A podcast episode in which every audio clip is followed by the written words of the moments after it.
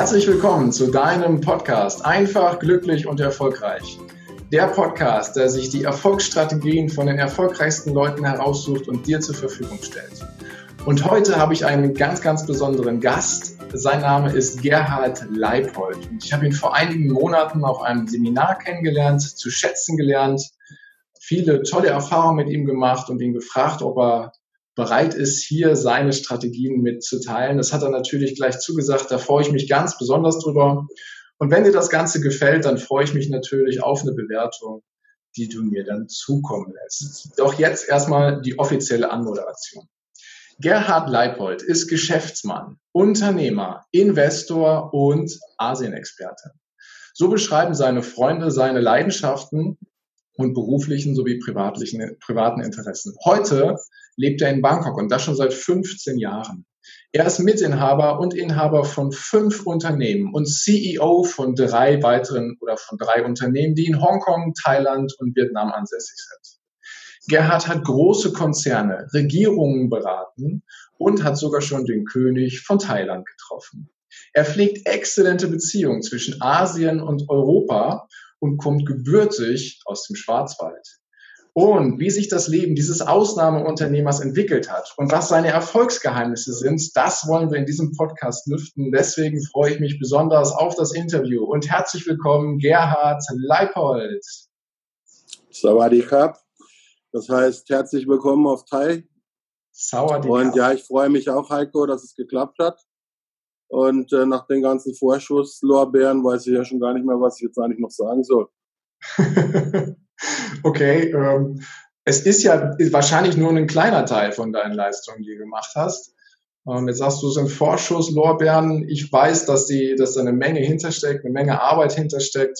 Es fällt einem ja nicht alles so zu. Ist dir das noch so bewusst, das, was du in deinem Leben bisher schon geleistet hast, dass, wie ausnahmsvoll oder wie außergewöhnlich das Ganze ist? Also ich denke, ich habe immer versucht, ähm, das Beste zu geben. Ich habe immer wieder neue Sachen probiert und neue Sachen gewagt und ich bin immer hartnäckig an den Sachen drangeblieben, die ich unbedingt wollte. Aber ob ich jetzt viel geleistet habe, das möchten dann andere beurteilen. Also ich selbst denke, dass ich auch Glück hatte und ich habe heute auch ein tiefes Gefühl von Dankbarkeit. Mhm. Ganz bescheiden, so wie ich dich kenne.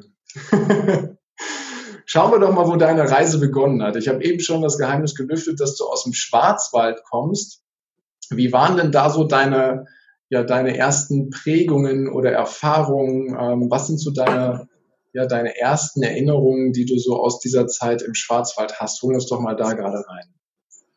Also ich bin in Freiburg im Breisgau geboren. Da streiten sich jetzt manche drüber, ob das der Schwarzwald ist oder nicht. Aber es ist natürlich insgesamt als Schwarzwaldmetropole bekannt. Es ist eine sehr schöne Stadt, in der viele Leute gerne wohnen. Eine sehr offene Stadt. Eine Stadt mit einer großen Studentenszene. Und ich bin da 1971 geboren und habe dann, ähm, muss ein bisschen ausholen, ich bin eigentlich in einem Stadtteil geboren, den würde man jetzt mit einem Schlagwort vielleicht so als Ghetto bezeichnen. Das kommt einfach okay. daher, dass meine Mutter als äh, Sozialarbeiterin da tätig war und mein Vater dann bei der Arbeit in diesem Stadtteil kennengelernt hat. Also ich habe eigentlich eine relativ äh, ja auch von den Eltern her gemischte Kindheit hinter mir. Mhm. Habe in der Schule ähm, so den klassischen Weg gemacht, Grundschule, dann Gymnasium. Auf dem Gymnasium war ich aber schon so der Außenseiter, weil ich ähm, aus äh, diesem Stadtteil gekommen bin. Das war damals in den 70ern noch ein Stigma, wenn man okay. aus bestimmten, bestimmten Stadtteilen gekommen ist. Und dann ist man auf ein schönes bürgerliches Gymnasium mit Musikabteilung. Ich war damals sehr musikalisch und habe damals so Musik als Schwerpunkt gehabt. Okay. Und ähm, bedingt durch äh, diese Erfahrung und dann kam bei mir auch noch dazu, dass ich ähm, eben schwer sehbehindert war. Ich war auf dem linken Auge fast blind als Kind und bin es eigentlich auch fast heute noch. Wow. Äh, da musste ich mich immer durchbeißen. Ich hatte immer so das Auge abgeklebt auf der linken Seite und äh, bin dann oft ausgelacht worden von anderen Kindern und äh, habe mir dann auch oft eigentlich die Aufmerksamkeit eher über, da war ich gar nicht so bescheiden, ich war da eigentlich eher so der Klassenkasper, und habe da immer Rambazamba gemacht und habe mir eigentlich so meine Aufmerksamkeit von den Lehrern oder den Schülern, den Klassenkameraden abgeholt. Kinder und, sind ja, äh, das, Entschuldigung, wenn ich da ein, kurz einschaue, Kinder sind ja auch immer extrem direkt bei sowas. Ne? Also das, äh, die lassen ja die Natürlich. Wahrheit sofort raus und sind ja auch hart in dem Moment. Und du hast das dann quasi den Humorweg gewählt, ja? Ich habe damals den Humorweg gewählt und das war, die Schule war auch, muss ich sagen, für mich ganz lange keine tolle Erfahrung. Ich war einerseits immer sehr gut, weil ich eben sehr viel schon als Kind gelesen hatte. Also in bestimmten Fächern war ich immer bei den Guten. Aber dann so mit 15, 16 ist es dann eigentlich so zur Vollkatastrophe geworden in der Schule, weil dann habe ich eigentlich meinen, bin ich in den Widerstand gegangen und musste mir dann also auch von den Lehrern anhören, äh, dass ich sowieso mehr oder weniger nie bis zu was bringen werde in meinem Leben und mhm. äh, dass ich sowieso ein Taugenichts bin und ähm, also der eine Lehrer, der Mathelehrer, das weiß ich noch wie heute, der hat dann immer gesagt, ja, dem Herrn Leipold oder dem Gerhard Leipold erkläre ich das nicht, weil das bringt sowieso nichts. Das ist reine Zeitverschwendung, da rede ich gleich mit den anderen.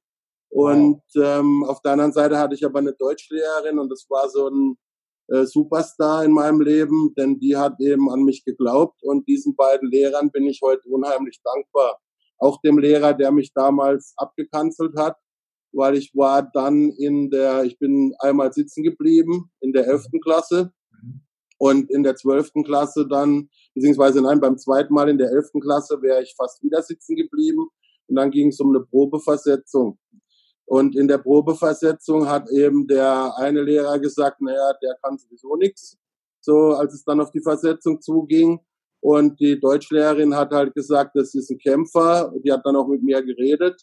Und diese beiden Leute, denen werde ich sagen, die haben einen kleinen Teil zu dem beigetragen, was ich dann später gelernt habe. Denn ich war damals der Schlechteste in der Klasse und dann habe ich mich einfach in der zwölften Klasse, wo es dann, also ich habe die Probeversetzung bekommen und in der zwölften Klasse habe ich dann gedacht, so mein lieber Mathelehrer, jetzt zeige ich dir mal, dass ich vielleicht doch nicht so dumm bin und dann war ich innerhalb von einem Halbjahr der zweitbeste in der Klasse und habe wow. dann in meiner Klasse das beste Abitur oder das zweitbeste. Da bin ich jetzt nicht wow. mehr hundertprozentig sicher, aber auf jeden Fall äh, das dann gemacht. Und da äh, habe ich eigentlich schon so ein bisschen gelernt, um was es auch geht im Leben. Und ich bin heute auch diesem Lehrer, selbst wenn er, wenn ich ihn damals am liebsten, naja, sagen wir lieber nicht, ähm, zumindest auf den Mond geschossen hätte, sagen wir es freundlich, dem bin ich heute auch dankbar.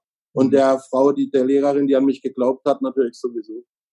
Ja, da sieht man mal, was das auslösen kann. Ne? Also äh, wenn ich das so, wenn ich das betrachte, da hätten ja viele dann auch wirklich in den in den Hass reingehen können. Der war ja sicherlich in dem Moment auch da, wenn der wenn der Lehrer dann halt seine seine Rolle quasi so verändert, die er eigentlich haben sollte, ähm, hinzu, dass er richtig bewertet. Und das ist ja an der Stelle dann für die Entwicklung nicht gut. Aber in deiner Situation hat es ja quasi deine Motivation richtig befeuert, ne? In der Stelle, dass du gesagt hast, so mein Lieber, ich zeige dir jetzt mal, was ich kann. Und marschierst dann da als Zweitbester oder als Bester sogar daneben durch, ja.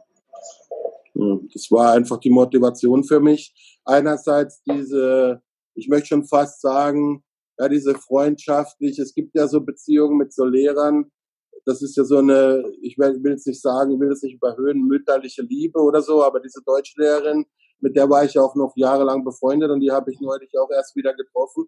Zufällig auf der Straße in Freiburg. Und da habe ich mich bei ihr auch nochmal bedankt und habe ihr nochmal gesagt, wie wichtig sie eigentlich war, auch in meinem Leben, weil wenn sie nicht an mich geglaubt hätte, weiß ich nicht, ob ich dann Abitur gemacht hätte. Ja, ja. manchmal brauchst Fügung und die richtigen Leute im Umfeld. Ne? Das, das ist so. Jetzt hast du eben gesagt, du warst sehr, sehr musikalisch. Ähm, bist du noch musikalisch? Also außer, also passiv ja. Ich höre sehr viel Musik, mhm. aber spielen selber heute nicht mehr. Okay, was hast du damals Weil ich gespielt? Hab, ich habe Trompete gespielt, Flügelhorn und Waldhorn. Wow, okay. Also klassisch und aber auch schon so Big Band und solche Sachen oder ja. Jazzrichtungen. Hm? Ja, okay. Und äh, kann, weißt du noch, ob du damals so in der Zeit äh, auch schon Vorbilder hattest oder Vorbilder, die neben den Lehrern, die ja quasi dein Leben in eine ganz bestimmte Richtung getrieben haben, ähm, dich dann aktiv mit begleitet haben? Was gab es da für Vorbilder? Also ich war, ich war immer einigermaßen schlagfertig. Also ich war eben, das kam vielleicht auch dann mit der Rolle Klassenclown und ich wollte immer schon als Kind eigentlich immer in die Politik. Und mein Hauptvorbild damals war Helmut Schmidt. Da, heute lieben ihn ja alle. Ich habe ihn damals schon geliebt als Kind. Fanden alle meine Verwandten völlig absurd und haben immer gesagt, mit dem Kind stimmt irgendwas nicht, den müssen wir mal zum Psychologen bringen. Der interessiert sich für Politik und Politiker. Und das mit sieben oder acht. Ich habe mich natürlich auch für Autos interessiert und für Fußball, also das schon auch. Aber ich habe immer mit meinen Playmobil-Figuren schon den Bundestag aufgebaut und habe immer Bundestag gespielt. Ja. Wow, okay, das ist mal was Außergewöhnliches. Das habe ich bisher noch nicht gehört, mit den Playmobil-Figuren den Bundestag nachzubauen und zu spielen. Cool. Bist du denn dann auch in die Politik gegangen? Also warst du politisch selber aktiv? Ja, ich habe ähm, ich habe schon ähm, während dem Studium habe ich dann meine unternehmerischen Tätigkeiten begonnen und auch äh, politisch. Also ich habe damals so äh, mit 25, 24, 25, 26 hatte ich eigentlich drei Jobs gleichzeitig. Da hatte ich auch keine Zeit für irgendeine Freundin oder für den Freundeskreis. Da habe ich mich also voll reingehängt. Da bin ich voll aufgegangen in dem, was ich gemacht habe. Zum einen habe ich, ähm, ich habe mich dafür ein Stipendium beworben damals. Ähm, Friedrich-Ebert-Stiftung war das in meinem Fall. Und der Dozent war ein relativ ranghoher Politiker im Bundestag von der SPD. Und der hat mich dann gleich, ähm, wir haben uns unterhalten über Wahlkampf etc. Und so hatte ich dann schon plötzlich gleich meinen ersten Job. Ich war dann also als Student schon gleich beim Bundestag angestellt. Wow. Äh, und zwar, um ihn halt zu beraten für den Wahlkampf. Gleichzeitig habe ich ähm, in einem Callcenter nebenberuflich gearbeitet und habe dort äh, private Krankenversicherungen verkauft. Ich meine, heute, wer sich da auskennt mit solchen Produkten, das ist ja nicht eines der einfacheren Produkte, zumal am Telefon. Damals war das auch noch legal. Ich weiß gar nicht, ob man heute überhaupt noch anrufen darf bei den Leuten. Äh, da gibt's ja auch immer wieder Änderungen. Aber auf jeden Fall war ich da recht erfolgreich. Und dann bin ich vom Callcenter in den Eigenvertrieb ähm, also von dem B2C in den B2B-Bereich gewechselt ja. und habe dann den Vertrieb für den aufgebaut und das war dann hat dann so gut funktioniert, da hatte ich wirklich Glück, dass er mir dann immer mehr Anteile angeboten hatte, weil er keine Lust mehr hatte, Provision zu zahlen. Und äh, ich habe dann also Kunden geholt. Heute kennt man das nicht mehr, glaube ich, Debitel ähm, ähm, oder Daimler Chrysler war auch Kunde von uns. Ich habe wirklich tolle Kunden angeholt und es war ein ganz kleiner Laden. Und ähm, nebenbei habe ich dann halt noch ein bisschen so studiert, ja. Okay, und was, ähm, ich meine, drei Jobs gleichzeitig. Ne? Manch einer stellt sich ja die Frage, wie kriege ich einen auf die Reihe? Äh, wie hast du denn drei gemacht? Also, ähm, wie viele Stunden hatte dein Tag? Äh, ist doch. Ja, das war, ich habe das wirklich aufgeteilt, dass, dass ich halt an bestimmten Vorlesungen teilnehmen konnte noch und dann habe ich halt ähm, den halben Tag ja, das war von morgens bis nachts. Ich habe das irgendwie gemanagt. Das war teilweise ein bisschen lustig, weil ich meine auch gerade in der Uni oder so, die anderen Studenten, ich hatte ja teilweise Anzüge an bei der Arbeit, auch zum Beispiel jetzt gerade, wenn ich für die Firma halt unterwegs war und ich hatte jetzt keine Lust, irgendwie mit einem blauen Anzug mich da in den Hörsaal zu sitzen, weil ähm, irgendwie hat das nicht so gepasst. Da habe ich mich dann auf der Toilette von der Uni schnell umgezogen und so. Also es war eine lustige Zeit und äh, da habe ich auch sehr viel gelernt. Ich muss auch dazu sagen, ich habe beim Arbeiten eigentlich am meisten gelernt. Ja, okay. Bei den vielen verschiedenen Dingen, die ich gemacht habe. Also eine Ausbildung ist sicher wichtig, aber ich finde, beim Arbeiten lernt man wirklich am meisten. Mhm, okay. Und verrätst du uns noch, was du studiert hast? Ich habe äh, zuerst in Freiburg angefangen, Jura zu, zu studieren und dann später in Bayern habe ich dann ähm, Wirtschaft und Politik studiert. Ah, okay. Also dann halt auch schon so, wie die Interessen dann waren. Ne? Du hast ja genau. Das dann das Studienfach oder die Studienfächer genau in die Interessen gelegt. Ne? Ja. Zieht okay. sich durch mein ganzes Leben diese Bipolarität. Politik ja. jetzt weniger in den letzten zehn Jahren, aber davor schon. Okay. Ich würde gerade noch mal einen Sprung zurück machen, weil du hast vorhin mal erwähnt, dass ähm, ihr in einer Art ähm, Ghetto gewohnt habt, in Anführungsstrichen. Ja. Deine Mutter war dort so als Sozialarbeiterin tätig und hat deinen Vater da kennengelernt. Ähm, wie prägend waren deine Eltern quasi für dich, dass du so selbstbewusst quasi deinen Weg gehen konntest? Weil es ja keine Selbstverständlichkeit äh, von jemandem, der in der Schule nicht so angesehen war, dann halt plötzlich so durchzustarten. Was glaubst du, wie ist das da? Also mein Vater war ein ganz einfacher Mann, der auch ähm, Probleme hatte mit äh, Alkohol und das war nicht einfach, ähm, aber der hat trotzdem immer wieder an den, in den guten Phasen, die er hatte, hat er versucht, mit mir Bücher anzuschauen. Also meine Mutter hat sehr viel ähm, für mich getan. Der bin ich auch unglaublich dankbar. Das ist auch sicher der Mensch, dem ich neben meiner Frau und, und meinem Sohn am verbundensten bin auf der Welt, ähm, weil sie mit mir halt immer an mich geglaubt hat, mit mir gelesen hat, mich an Dinge hingeführt hat. Und mein Vater hat es halt im Rahmen seiner Möglichkeiten auch versucht. Aber natürlich äh, prägt mich das, dass ich in meinem Leben, meine Mutter kommt aus einer Unternehmerfamilie, das ist also der nächste spannende Teil irgendwo. Also das war auch von den sozialen Unterschieden bei meinen Eltern schon ziemlich knackig. Okay. Äh, mit allen positiven und negativen Folgen. Aber heute empfinde ich das als unheimlich bereichernd, weil mir hat es immer die Gabe auch gegeben, dass ich eigentlich mit allen Leuten reden kann, egal wer sie sind. Ja? Mhm. Egal welchen Status sie haben in der Gesellschaft. Und das ist ähm, was, was mir sowohl im, im, in den Unternehmen als auch in der Politik immer ziemlich geholfen hat. Mhm. Ja, ja, das glaube ich. Ähm, vor kurzem hat mir jemand gesagt, äh, und das unterstreiche ich zu 100 Prozent, am Ende geht es immer um die Beziehung zwischen zwei Leuten. Ob ich jetzt in der Politik tätig bin oder in der Wirtschaft oder in der Familie unterwegs bin, es geht immer um die Beziehung zwischen, zwischen den Menschen, die eben da ist. Ja, wow. Okay. Und du hast eingangs mal gesagt, als du ähm, ins Studium und in die Politik gegangen bist oder auch schon ganz früh als Kind dich für Politik interessiert hast, haben viele gesagt, sag mal, der Gerhard, äh, was ist mit dem denn da nicht ganz in Ordnung? Wieso interessiert er sich mit sieben, acht Jahren schon für Politik? Als du dann so durchgestartet bist und studiert hast, dann nebenbei gejobbt oder gearbeitet hast, äh, dann noch in der Politik aktiv gewesen bist, wie hat denn da dein Umfeld reagiert? Weil das ist ja durchaus nicht ähm, der Norm entsprechend, dass man so viel Power dann auf einmal in dieses in das Leben reinbringt?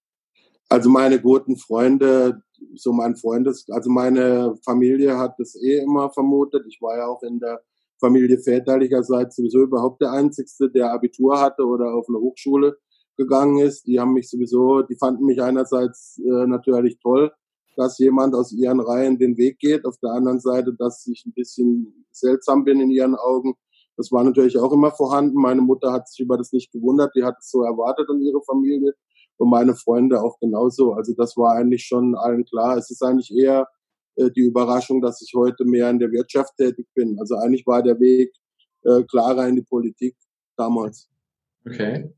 Gab es einen Auslöser, dass du gesagt hast, nee, ich, ich lege den Weg jetzt stärker in die Wirtschaft rein oder hat sich das einfach so entwickelt? Was glaubst du? Gut, ich habe natürlich in der Politik ähm, sehr viel erlebt und auch nicht nur schöne Dinge, ähm, wo es eben ganz genau um das Thema geht, was ist eigentlich Leistung, was ist eigentlich, worauf kommt es eigentlich an in der Politik. Und ich würde ähm, heute wahrscheinlich äh, mich zwar engagieren, und das tue ich ja auch selbst in Asien noch, aber nicht mehr in der Partei. Mhm. Also okay. Also ich bin da heute kein Freund mehr davon. Da geht es eben zu viel um Netzwerke, um Stimmung, um öffentliche Darstellung und meiner Meinung nach zu wenig oft um Substanz oder um konkrete Leistungen oder Ergebnisse. Oftmals ja auch um die nächste Wahl, ne? Klar.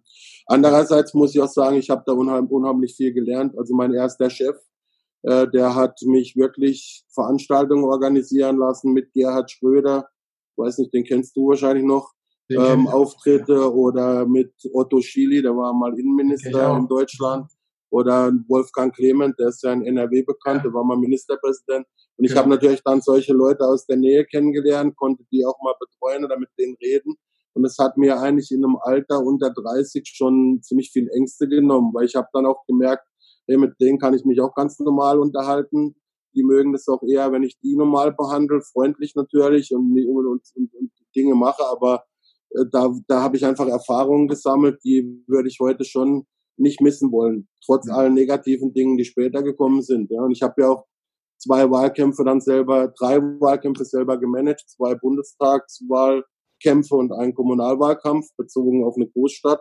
Ja. Äh, und das, da, da lernt man auch sehr viel. Ja. Gerade auch über Marketing und über, über ähm, ja, Marketing und auch Leute zu motivieren, weil dort hat man es ja überwiegend mit Ehrenamtlichen zu tun, die man ja motivieren muss, dass sie dann laufen. Ne? Das mhm. ist dann, wenn mit Angestellten vielleicht nochmal ein bisschen anders. Das kennst ja. du ja auch aus dem Vertrieb, denke ich. Absolut. Das ja, Motivation, das Thema ist schlechthin. Ja. Ich finde es aber auch ganz schön, dass was du gerade gesagt hast, äh, so diese großen Leute, die man aus der Politik kennt oder die gerade aufgezählt hast, dass es, wenn du sie dann antriffst, wenn du sie persönlich triffst oder dich mal mit ihnen unterhältst, dass das ganz normale Menschen sind, ne, die im Idealfall auch normal behandelt werden wollen. Ne?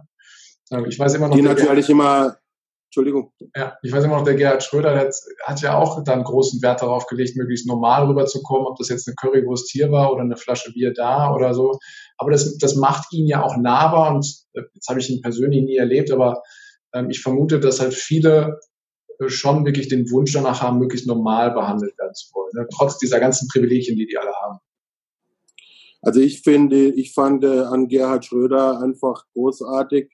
Äh, da geht es jetzt gar nicht um politische Inhalte, das kann man so oder so sehen. Ich bin heute auch nicht mehr in der SPD, ähm, aber ich fand es einfach großartig, dass er wirklich jeden gesehen hat. Also jeder, der ihn angesprochen hat, mit dem hat er ein Bild gemacht, mit dem hat er sich unterhalten, von der Putzfrau bis zum äh, Firmendirektor. Und das ist halt, ähm, finde ich, eine wichtige Geschichte, gerade auch bei einem Kanzler. Also der könnte wahrscheinlich selbst heute im Digitalisierungszeitalter hätte der wahrscheinlich einen Instagram-Kanal und wäre da jeden Tag präsent mit irgendwas. Ja. ja. Das war schon ein Volkskanzler. Ja. Ja, ganz nah auf jeden Fall. Das stimmt. Das hat ihn ausgezeichnet. Ja, genau. Okay, gut. Dann kommen wir mal ein bisschen weiter in die Realität. Du bist ja dann irgendwann, hast du dich entschieden, Deutschland ist schön gewesen, stark in der Wirtschaft drin gewesen, ähm, in der Politik verwurzelt gewesen, viele Erfahrungen gemacht, auch da ja schon sehr erfolgreich gewesen. Und dann hat sich plötzlich die Situation ergeben, dass du gesagt hast, nee, Deutschland mache ich nicht mehr. Ähm, wie hat sich denn der Sprung dann nach Asien ergeben? Also ich bin ja zweimal nach Asien, es kommt ja nochmal eine Episode in Deutschland.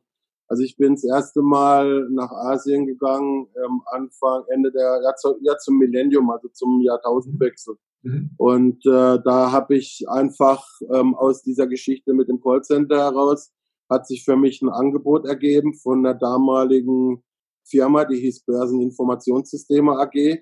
Das mhm. war eine Firma, die hatte solche Echtzeitkurse von Börsen ja. Also Software. Heute ist das ja alles äh, Callcenter oh. und Echtzeitkurse. Das finde ich heute auch spannend.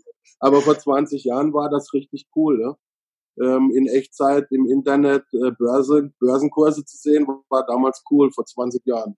Ja. Und ähm, die haben mir also ein, ein, ein Angebot gemacht, nach Asien zu gehen und für sie Callcenter-Strukturen und Börsenkontakte aufzubauen. Und so bin ich eigentlich das erste Mal nach Asien gegangen das Unternehmen hat dann später mit Credit Lyonnais fusioniert. Ja. Äh, dann ist, dann sind die Asienaktivitäten eingestellt worden. Dann hat man zu mir gesagt, okay, ich könnte gerne wieder nach Deutschland zurück in die Vertriebsleitung oder vertrieblich irgendwie arbeiten, hatte ich aber keine Lust mehr, weil was ich noch nicht erzählt hatte, ich habe als Kind schon immer diese ganzen Bücher gelesen über Asien. Marco Polo, Shogun und immer wenn es mir schlecht ging, habe ich mich immer in solche Bücher geflüchtet. Kann ja ähm, Generation X, Y, Z vielleicht auch nicht mehr ganz verstehen heute. Ähm, heute schaut man sich halt Videos an. Aber ich habe damals halt wirklich noch Bücher gelesen und das waren so meine, meine, meine Fluchträume. Ja. Und da habe ich mich immer wohlgefühlt und irgendwie hat es mich immer dahin gezogen. Ich wollte auch schon immer als Kind chinesisch essen oder asiatisch essen, habe damit alle in der Familie genervt mhm. weil außer meiner Mutter und mir hat das eigentlich niemand so richtig gut gefunden. Und ähm, okay, äh, so ist es dann gekommen. Ich habe natürlich dann dieses Angebot, als ich gehört habe, dass die in Singapur, in Malaysia, in Bangkok was machen möchten und in Hongkong habe ich natürlich sofort äh, den Vorstandsvorsitzenden da belagert, dass ich dahin möchte. Ja. Äh, und da, ich bin dann auch dahin gekommen und ich habe dann auch dort äh, zu einer Firma, die gibt's heute auch nicht mehr. Das ist heute auch ein alter Hut. Äh, ich bin dann zu einer Firma gewechselt, äh, Lintec AG. Da hat auch Fotopost damals dazugehört. Wenn du deine Eltern fragst, Fotopost war mal der größte Fotoshop, mhm. äh, Fotogeschäft, Retailer, Filialist. Heute braucht es ja keiner mehr, hast heute in deinem Smartphone. Weg, ne? ja. Aber damals musstest du halt noch Bilder entwickeln und hast dir noch schöne Polaroid-Kameras und anderen Kram gekauft.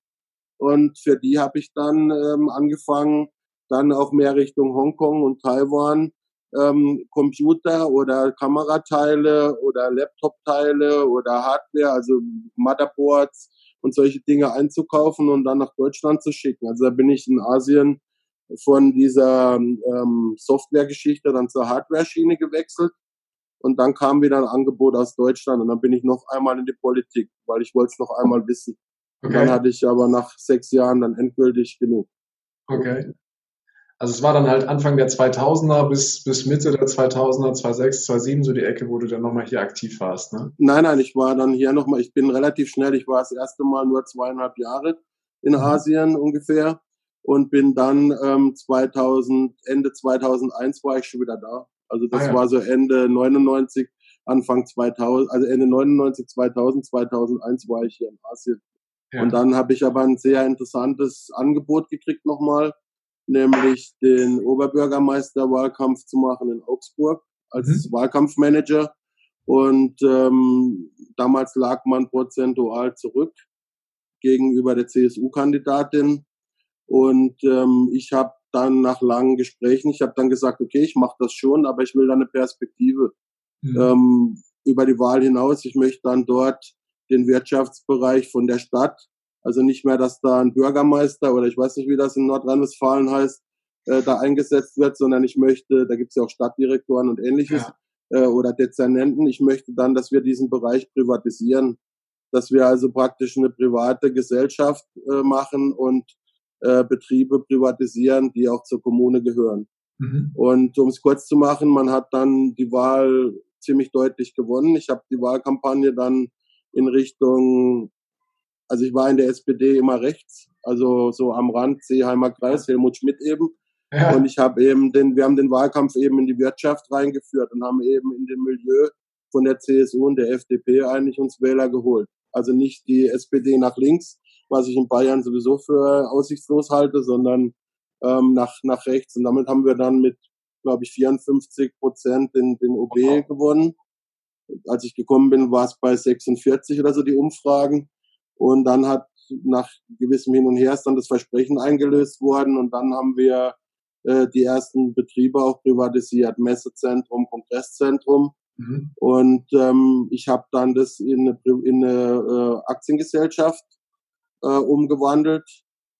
Und das gab dann aber relativ viel Verwerfung. Und da habe ich eigentlich auch für mich entschieden, ich habe von der Politik die Nase voll, denn eigentlich sind die Betriebe viel besser gelaufen. Mhm. Ähm, aber es gab halt immer mehr Konflikte, Gewerkschaften, äh, wer die, die Medien, jetzt muss man noch dazu sagen, Medien und Gewerkschaft, äh, also Medien und öffentlicher Dienst ist die gleiche Gewerkschaft, aber okay, mhm. will das nicht weiter ausführen. Auf jeden Fall habe ich für mich eben immer mehr gesehen, ich bin eigentlich so von einem Senkrechtstarter in dem Bereich mit äh, Vorschusslorbeeren überhäuft, dann zu so einer Hassfigur geworden, so der alles nur kapitalisieren will und so. Mhm. Dabei ging es mir eigentlich darum, für die Kommune ähm, wirklich auch Gelder äh, frei zu machen, mit der sie dann andere Dinge tun kann, ja, mhm. als sie eben in, in, in kommunale Betriebe zu investieren, als ja. Subvention. Und dann bin ich irgendwann da ausgestiegen, bin nicht mehr in der SPD, ich bin heute in der CSU, aber das ist mehr so eine andere Geschichte.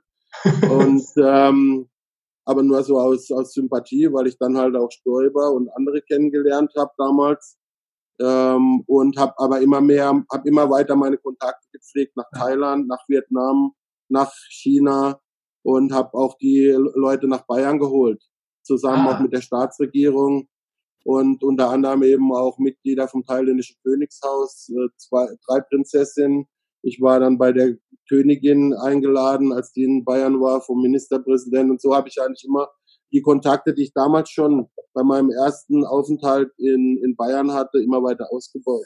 Aber wie, wie ich meine, das auffällig ist bei dir auf jeden Fall, du gibst dich mit einer Sache nicht zufrieden und willst quasi immer das Beste irgendwie rausholen oder auch Chancen nutzen, die da sind. Und äh, eine Sache reicht nicht, sondern deswegen noch ein paar mehr. Und das, das zieht sich ja so durch. Aber wie schaffst du es denn, ähm, das Königshaus nach Bayern zu holen? Ich meine, wie bist du da dran gekommen?